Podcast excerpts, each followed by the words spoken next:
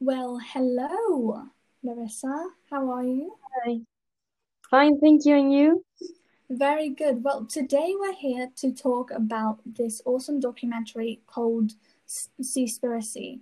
It is um the sequel to Cowspiracy. Um, how do you feel Yeah. about this documentary? Um, well, I think it's a good way to start to like stop the fishing, well, the big fishing and to make like conscience. Very well, Yeah. yeah, indeed. So today we're going to be um talking about this documentary and how it is involved in our lives and Earth itself. So Yeah. um, I am Sarah. I'm your host. Um, and I am Larissa. She is also one of our hosts. So let's start talking about Seaspiracy. So Larissa, what is Seaspiracy about? Um, Seaspiracy is a documental documentary.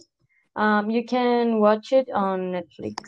Um, well, it's it is about um the sea, the species of the sea, like the the well, it most of the time it talks about fish, uh, like uh, why we need to stop like to contaminate and to kill them for fun.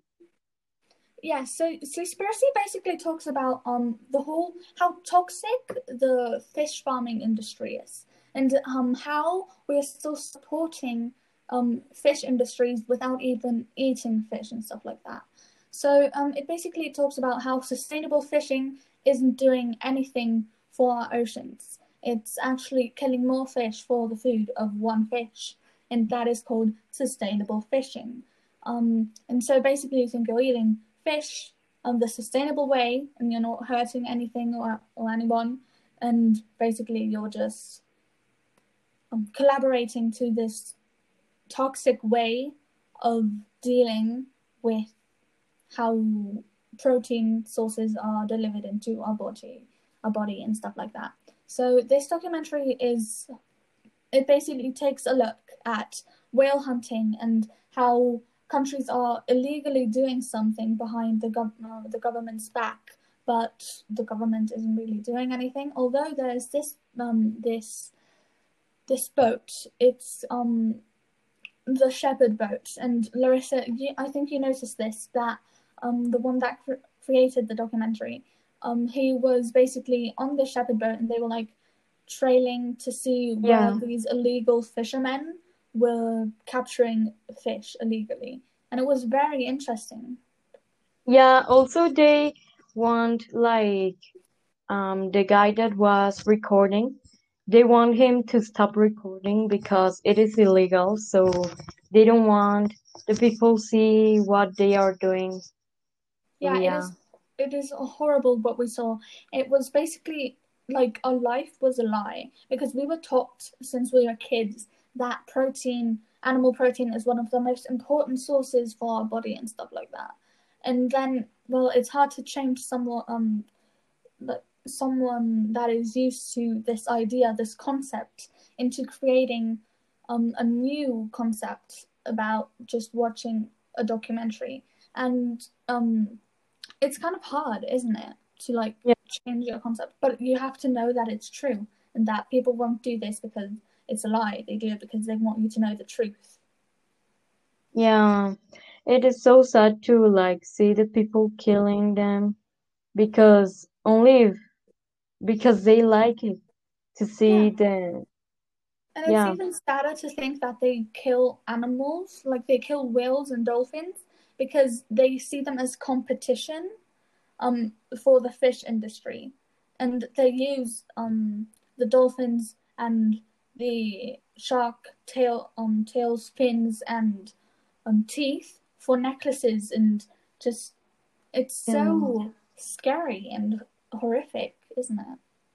yeah. So, Well, so opinion, sad. yeah, Ah, okay, yeah. Yeah. So, in your opinion, what what does this documentary promote?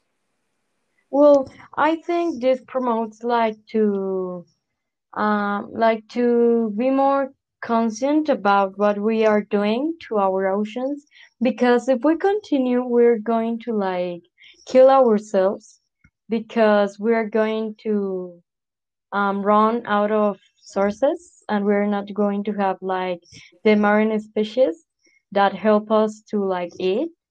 Well, they give us um, like the food.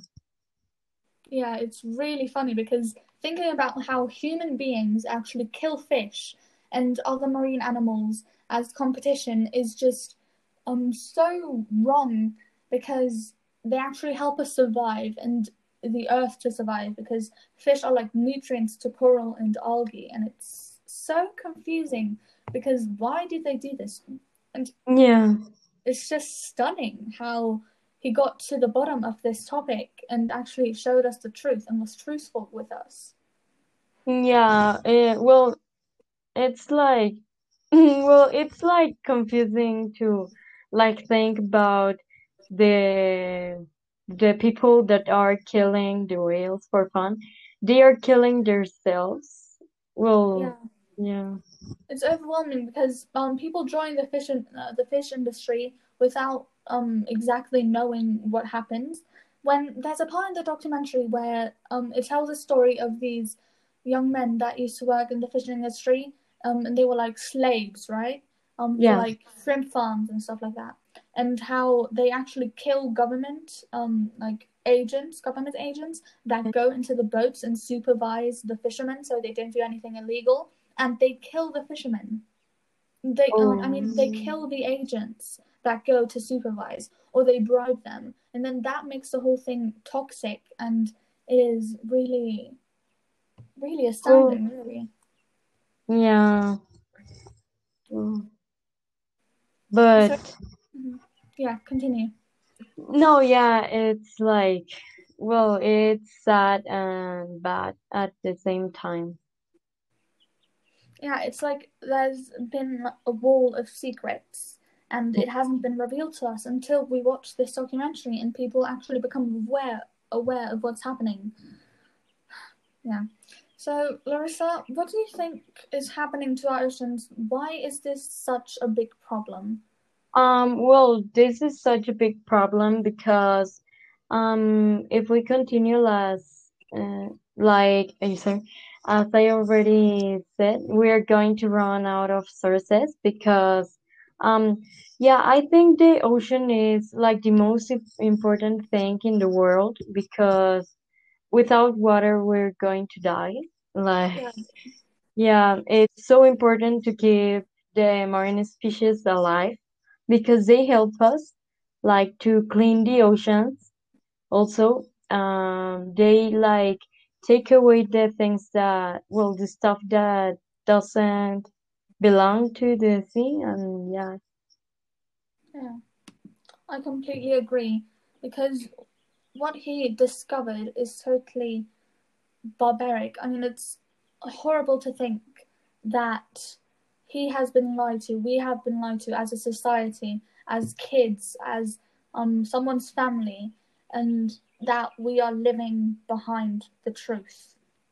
Yeah, We have to get to the bottom to know what exactly is happening. And it's also horrible because, I mean, if you take away um, dolphins and sharks, if you take away sharks, then um, there will be no sharks. Sharks will become extinct, and that is bad because then they also take, um, they overpopulate um, fish, right? A certain species of fish, and then those are eating lower fish, like it's kind of like the hierarchy, right? And they, uh, they eat the lower fish, and then well, as like they don't have anything to eat because the lower fish in the hierarchy don't have enough population.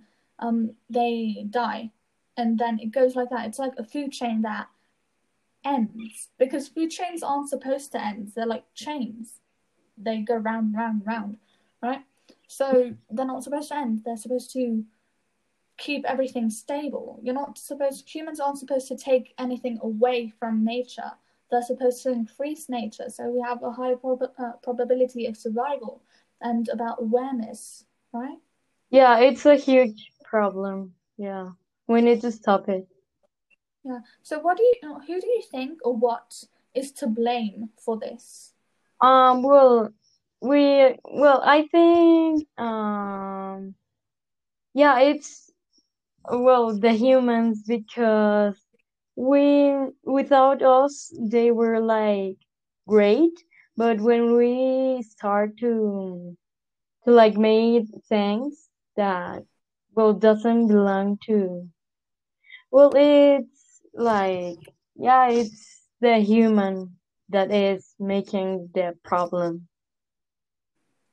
Yeah, and when at, a certain part in the documentary, it also entered like nutrition facts and how the omega 3 doesn't come from fish, it comes from algae. And that really bummed me out because they were just, instead of fish, it's algae.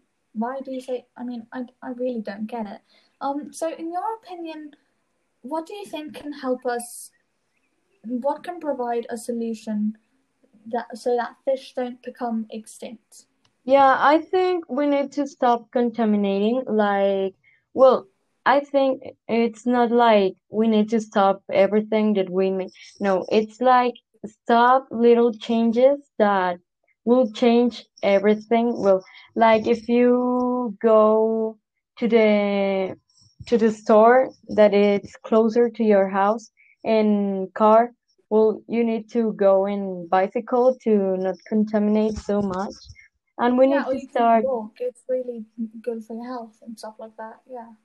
we need to st uh, to start making changes that will change well little things that yeah Yeah, even the smallest things can do big changes. Yeah, totally agree. And you know what I found really funny is that last year, um, like we're teenagers, right? We go onto TikTok and stuff like that.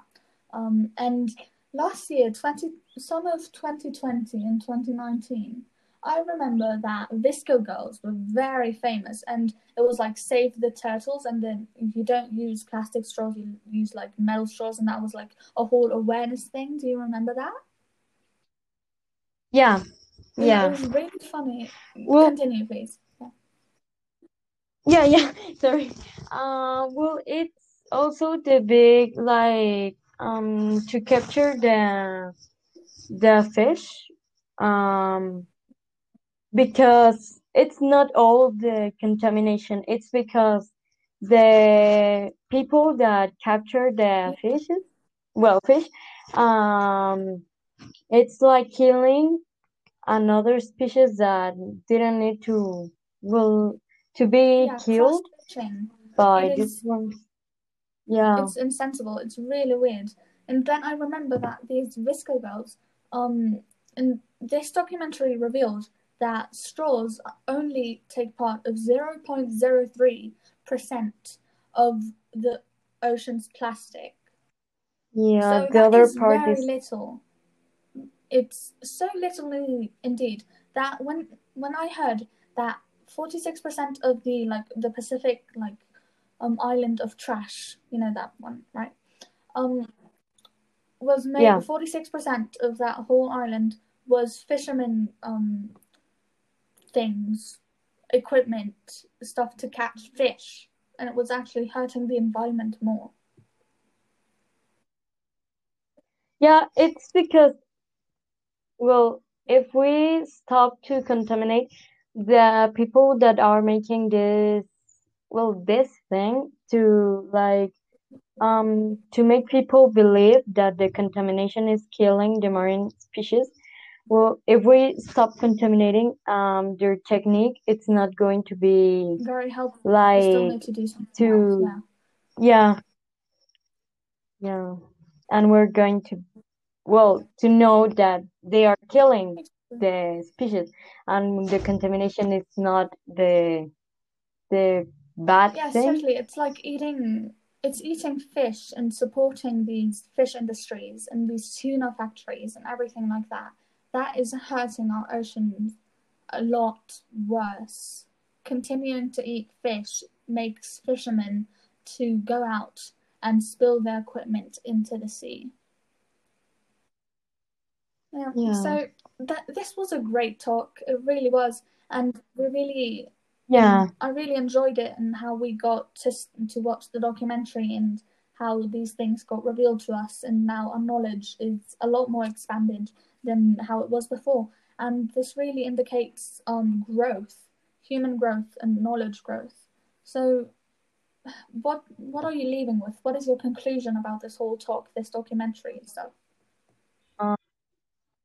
Well, that the human is like the well the problem here, and we need to make to like um like to know that we we are making bad to the Yeah. to the earth. Um, yeah. Like if we don't make a the- change, we have to face the consequences. Exactly. Um, yeah, I think my conclusion is pretty much that we should be aware of what is happening in our um in our oceans and what are what people toxic people are doing um to our oceans for money and just illegalness. It's yeah. yeah. So the, the whole fish industry is very corrupt. But yeah, this was our talk about Seaspiracy.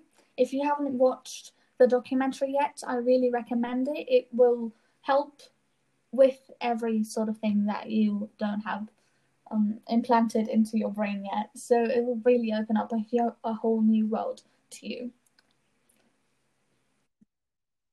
Yeah. So um, yeah, thank you for watching and hope you have a great day.